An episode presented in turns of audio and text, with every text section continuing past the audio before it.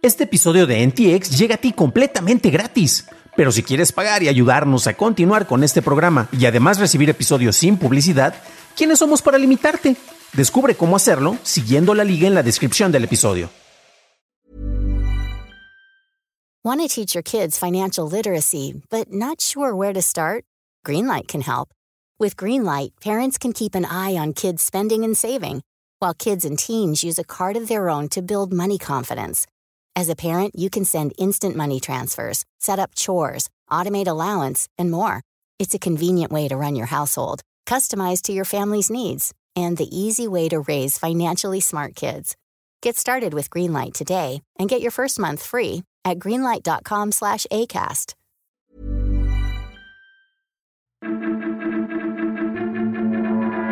Meta y Profeco se asocian, Instagram mostrará alertas ámbar y empeoran los ataques de hackers a Costa Rica. Estas son las noticias de Tecnología Express con la información más importante para el 1 de junio de 2022. Instagram empezará a implementar las alertas ámbar en los feeds de los usuarios en 25 países, entre ellos México, durante las próximas semanas. Instagram dice que se mostrará solo en ocasiones específicas cuando te encuentres dentro de un área de búsqueda, basados en la dirección IP y en la ubicación del usuario. Microsoft ha compartido medidas de seguridad para mitigar una falla de día cero presente en Microsoft Office. Esta es una falla en la herramienta de diagnóstico de soporte de Microsoft Windows llamada Folina, la cual ejecuta un código arbitrario al obtener una vista previa de los documentos de Word. Por ahora, Microsoft recomienda deshabilitar el protocolo de direcciones web de MSDT actualizando una clave de registro con la cual se podrá habilitar nuevamente tras la salida de un parche oficial.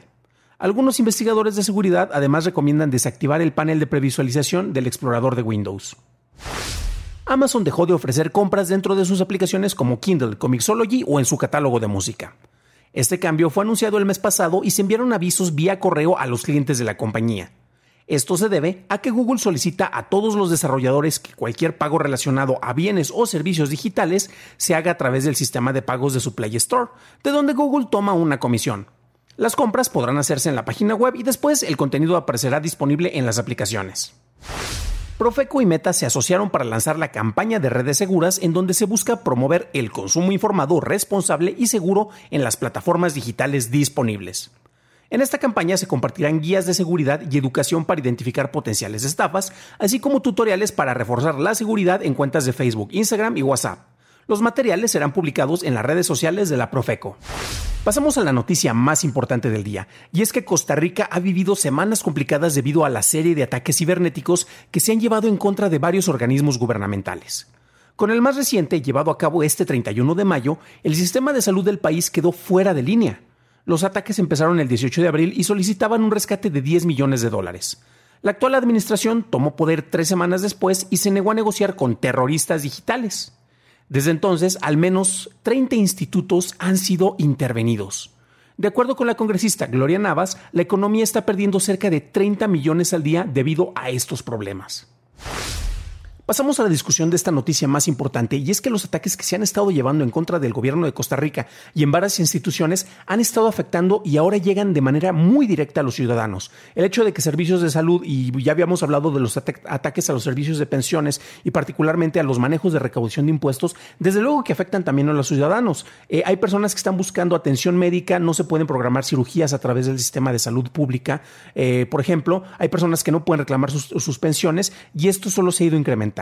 Los del grupo Conti, que es el grupo de hackers que eh, están pidiendo precisamente este tipo de rescate, han estado negociando y han estado buscando al principio, no sé, 10 millones, luego 20 millones, luego bajaron a 15 millones de dólares eh, con este chantaje que están buscando eh, para que el gobierno de Costa Rica les otorgue algo de dinero y que finalmente los liberen pues ha sido una cuestión yo creo que bastante desagradable. Nuevamente ya les está llegando el impacto precisamente a los ciudadanos, como lo reporta Carla Roche, eh, tiene la nota precisamente en, en, la descripción del episodio para que lean más acerca de la cobertura que han hecho nuestros amigos de Rest of the World. Y es muy interesante porque precisamente dentro de estos manejos, eh, efectivamente estás afectando a un gobierno, pero estás afectando a todos los ciudadanos que no deberían de estar pagando las consecuencias. Los manejos de seguridad, especialmente si tú eres una empresa o en este caso un instituto de gobierno, son radicalmente importantes. Desde luego, hay muchas veces que no importa cuántas medidas de seguridad tengas, siempre va a haber alguna vulnerabilidad que se pueda explotar. Y de hecho, en este episodio estábamos hablando de una vulnerabilidad presentada en Microsoft Office y en lo que salen los parches, pues bueno, uno tiene que ser muy precavido. Hay hay maneras con un par de líneas de códigos en las cuales puedes prevenir estas infecciones, pero ahora imagina que tú estás trabajando dentro de un sistema de tecnologías, desde dentro de los personajes que apoyan, eh, los ingenieros, los compañeros de mesa de ayuda y que están apoyando distintos institutos, atender todos los equipos es muy complicado. Entonces, esto es con algo que es una vulnerabilidad muy, pues, muy extendida en el caso de, del parche que se necesita para Microsoft Office, pero en este caso estamos hablando también de una operación de ransomware que están buscando, eh, pues están chantajeando a un gobierno y están dejando muchísimas personas sin atención de servicios y de instituciones que son muy necesarias.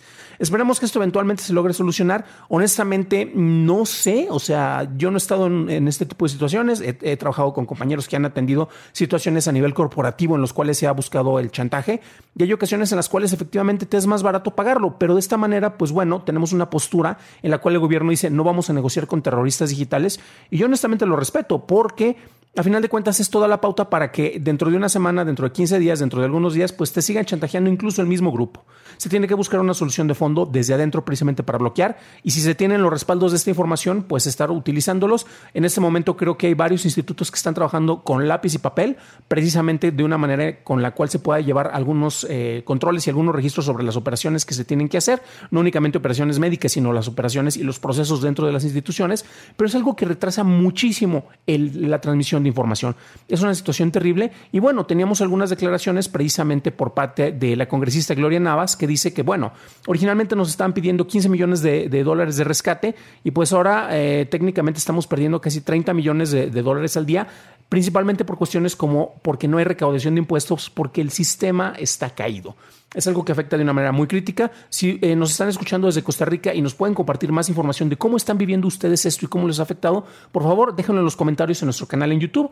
Nos encuentran en youtube.com diagonal noticias de tecnología express, express con dos S, eh, y ahí desde luego los, los leemos a todos ustedes. ¿Y ustedes cómo ven? ¿Creen que el gobierno debería de acceder y para librarse de este problema pagar el rescate o deberían de estar buscando otras soluciones? ¿Qué es lo que parece que están haciendo? Déjenlo en los comentarios que me interesa saber su opinión. Para un análisis más a detalle en inglés, visita dailytechnewshow.com en donde encontrarás notas y ligas a las noticias. Si encontraste útil la información de este episodio, recuerda, me lo puedes dejar saber dejando una calificación en Spotify o en Apple Podcast o compartiendo este podcast con aquellas personas que creas que les pueda interesar. También estamos en YouTube y por cierto quiero agradecer a los nuevos suscriptores como Angélica Maribel Olmos Cortés, Cristian Cardosa y Pepe Padiglia, así como a Paul González y Richard Aguilar que nos dejaron extensos comentarios en nuestro canal. Eso es todo por hoy. Gracias por acompañarme. Estaremos escuchándonos en el próximo programa y deseo que tengas un magnífico miércoles.